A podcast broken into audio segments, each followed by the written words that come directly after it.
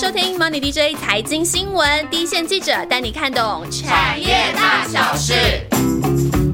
大家好，我是庆祥。上集节目我们知道预售屋市场现在真的很热，也引起外界来预测央行是不是可能要打房了呢？而到底现在大家怎么看打房这件事情？而另外，既然房地产这么热，现在是不是可以投资银建股了呢？今天我们邀请到 Money DJ 产业记者石英，嗨，以及小资女代表万万，Hello，石英，你现在怎么看打房这件事情啊？其实央行会不会打房啊？房地产业内也有很多不同的声音啊。大部分都认为啦，就是不会认认为不会的，是认为说现在全球都还在新冠肺炎的疫情当中。虽然台湾很安全，但是也不能掉以轻心啊。经济还是有隐忧，都还在新冠肺炎的疫情当中，房子都已经涨成这样了。对，然后再来就是因为经济有隐忧，但是房地产都被称为是火车头啊，还有很多的就业机会，然后他又对。金融体系来讲是一个很重要的角色，所以政府应该不会在这时候打吧？应该说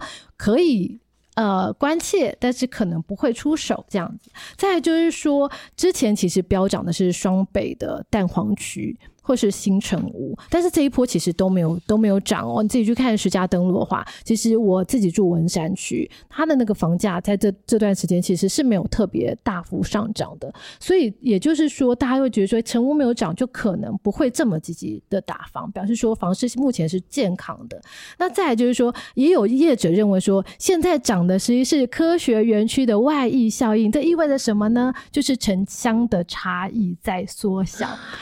对。对，那就是说有经济实力的人，他会去买这些地方。那所以这些地方房价涨，不应该是被当做打房的标的这样子。那但是呢，认为可能会打房的，是认为说最近的预售屋市场其实是太太热了啦，就秒杀啦，或者排队这种，还有或者一天好几个行情这种，这种都是有点投机的。炒作的市况这样，所以这个如果说也有人担心说，呃，预售被炒上去，那成屋会不会跟着往上走？如果真的是这样子的话，那可能就会造成这个政府的关切，然后这个房市会不会有一些动作？针对房市会有些动作，我觉得也也后面要观察。那老实说，大家现在也很怀疑说打房会不会有效果？其实我觉得现在真的很多投资客感觉是打死不退的心态。其实很难呢，因为现在的资金真的非常多。然后利率又很低，大家口袋是深的，不管是建商或是这些一直在房地产投资的人，他们其实也口袋很深。再来就台股也很强啊，这些从股市获利的，他会把它转到安全的房地产。所以有人跟我说，你看现在房地产其实已经变成定存的概念了，因为你根本放在定存里。你银行会怎么样？你也不知道。可是你放在你家里，就是你看得到那个房子，你以后要传给子孙，你都觉得很安心，就是感觉好像是比较踏实的感觉。所以我觉得要打，要打的很用力才会有效果。真的，希望政府可以打用力一点。不好意思，我是站在那个 小小小子女的，好不好意思？小子女的 立场呼吁。对，所以要打的很用力，到底要怎么样才能打在这些点上呢？其实现在大家在想说，还有什么方法可以打房？大概还是要从那个融资啊，或者是说查税来来下手。一个就是说选择性的信用管制再出炉，就是说对投资性的买盘来进行那个贷款成数的限制。像现在有一些已经到四十年的贷款，或是贷款成数到八加一这种，那它可能会被关切。再就是。针对建商的土建融、土融跟建融，那来针对来来控制他们说不能囤地。你只要你要贷款的话，你可能五成先拨给你，那你要开工了之后，另外一成才会出来。那这样子就让建商可以把那个货源不断的供应出来，来创造就不会也压抑到那个供需供需的平衡。再就是针对红单转手或是换约来进行查税，也就是说，它就是让你。把这段过程当中，就是房地合一税之前，你已经转手这一块来查税，那你就可以抑制掉这种炒作啊的这种买气。所以，可是看起来很多房地产现在真的已经变成一个很热门的投资的标的，但因为资金的杠杆也大，也不是每个人都买得起嘛。那现在在 PTT 上面有个很有趣的网友发问，他说：“你们是什么时候发现自己买不起房子的？” 真的是讲到大家心里的痛，好心酸哦。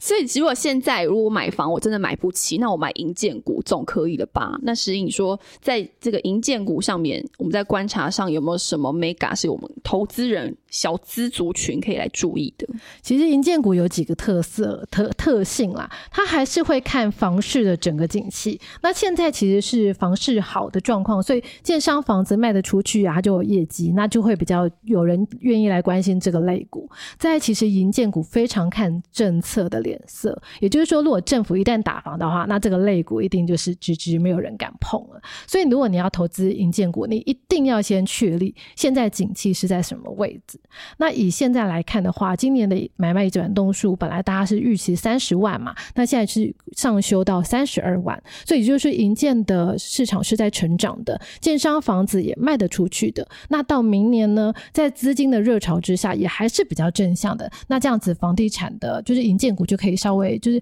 可以比较获得青睐这样子。嗯哼，那如果要选银建股里面的厂商个股要怎么挑？个股其实。银建股，我觉得它看起来很简单，大家看得到房子，可是其实要投资它要做一点功课。一来是因为呃房地产非常就个股非常讲究它的业绩，所以这个建商的周转率高，一定是第一个要考虑的。也就是说，他买地进来，他就要稳定的去赶赶快把它推案出去，然后每年就是很稳定的去推案，去买地去推案，然后最后再回收，就等于要一直盖房子卖出去，盖房子卖出去，就是制造。业的这样的概念，然后大概就是两三年就回收他的资金，那这种建案。这这种建商就可以去看。那如果以上上市柜的厂商里面呢，第一个提出这种观点，而且非常努力在做的，就是那个呃华固建设。那他们从来不囤地，所以当然就是说，他买好地，他就会赶快设定好他的毛利率，然后他就会赶快去推案。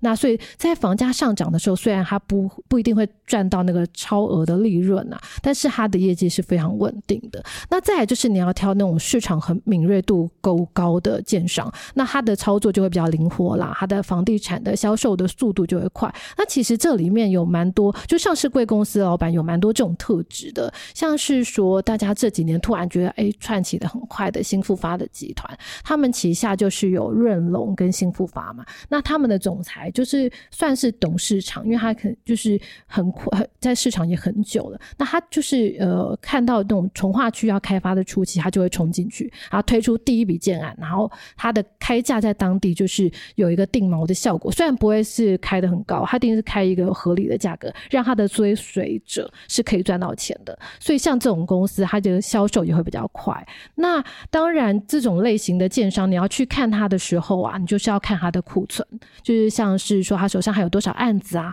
那以新复发跟远雄建设都是很会买地的建商，那他们的存量都有上千，都有近千亿啊，或上千亿这样。那再来呢，银建股。最重要就是大家要去。吹它的那个中间的价差，那就是一定要去关注它的那个案子什么时候入账，因为银建股它一定会提前反映它的业绩。如果你等到它业绩出来才去看它，其实都已经可能股价都已经反映完了。那它那个不好意思，请问它的入账是指完工比例吗？还是说要等一次性的成交屋之后再一笔的入账？现在那个因为 iFirst 上路之后，现在全部都一定要全部完工法，也就是说过程当中你不管卖多少，已经卖光。了，可是你工程进度已经到哪里了都不能忍，一定是交屋，然后开始你的客户一户一户来跟你验收，然后然后名名字到他的名下了，这种才能够交完成，对，才能。所以你可以先想到说他的哪一个时间点会有一笔大笔的入账，这样子。像这种就是要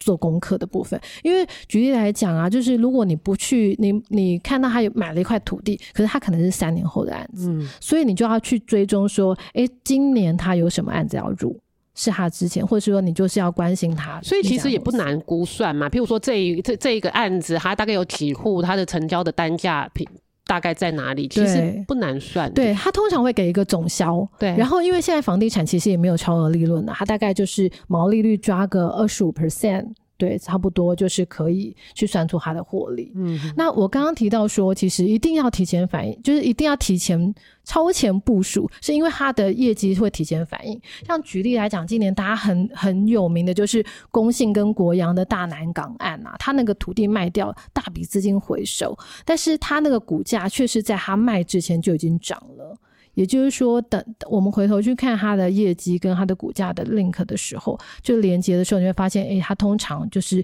股价是会提前反应的。一定要好好掌握这些资讯，才能赶快。可是你不会知道它什么时候卖啊？所以就是有一个梦，OK，没有啦了。其实他在卖地的时候，他已经就是他会有一个土地分区、使用分区的变更，从工业区、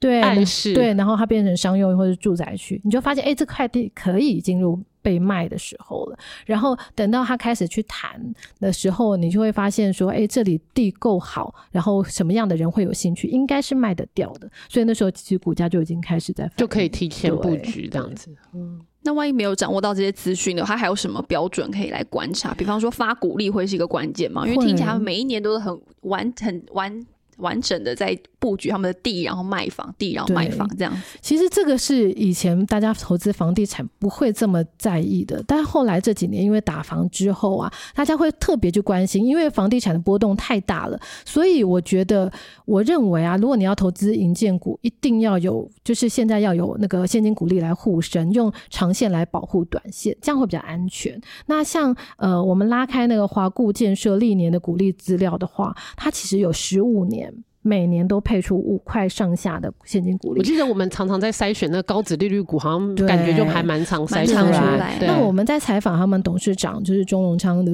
钟荣昌先生的时候，他就很明白，他说有时候我 EPS 赚十块，有时候十几块，但是我每年就是我可能有时候还是一两块，但是我每年都希望我的股股东可以赚到，就是拿到五块钱的现金股利。那当然你说像像华固这种很稳定的推案，但他还是会受到景气上上下下影响，有时候他的房子就卖不卖不出去，去，嗯然后他的房子就是有跌价损失，他也曾经列列认列过库存的跌价损失。那所以像这样有有呃稳定配齐的公司的老板的想法的话，其实就可以比较多去关注它。像这我我最近再去盘点一下，呃，大家鼓励的状况，像长虹啦、远雄、冠德、新复发、润龙，我觉得这几家厂商都愿意配发现金鼓励，那这种就比较安全的。有我们那个 Money DJ 团队每年都有在帮大家盘整高值率股票，好像那这些厂商好像也蛮常出来的这。种现金值利率有多少啊？如果一般来讲，就是最近市场比较热，大概就剩下五趴，可是有时候就是会有到七八 percent，那就很有吸引力了。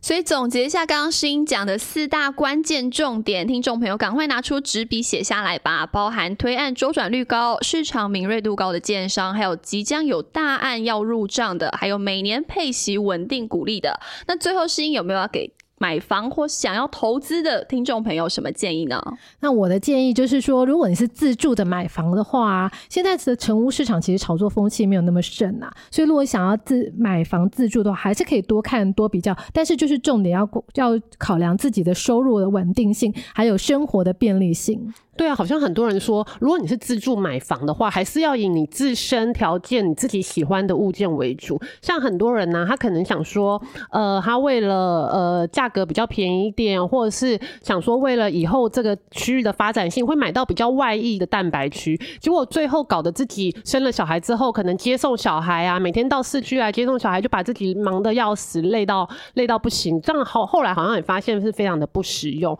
所以好像回归到自住面的话，还是要以自身的条件为最主要的。像很多人会说，最好就是要住在爸妈附近，就 之类这种概念，好像这好像要回归到自己的条件是最重要的考量。可是投资呢？投资的话，我觉得现在投资族群，如果你是有闲钱想要买屋来置产收租的话，那就是考量它的区域环境啊、成熟的商圈，还有未来的发展潜力。那千万不要过度的追涨，或者是扩张自己的财务的杠杆，毕竟现在有点过热啦。那如果说是是投资银建股的话呢，我觉得投资银建股是需要下一点功用功的，那去追踪说建商在哪里买了地啊、那他的推案卖的好不好，还有他什么时间点要完工入账，这是最重要的。如果可以掌握到他的完工时点的话，那就可以掌握到公司的脉动。嗯，整体来说啊，如果要自用还是自自己要来投资的话，都可以来好好想一想这一块的投资标的哦。那如果还没有那么多钱可以来买房的听众朋友，现在可以开始研究银建股，还也不迟。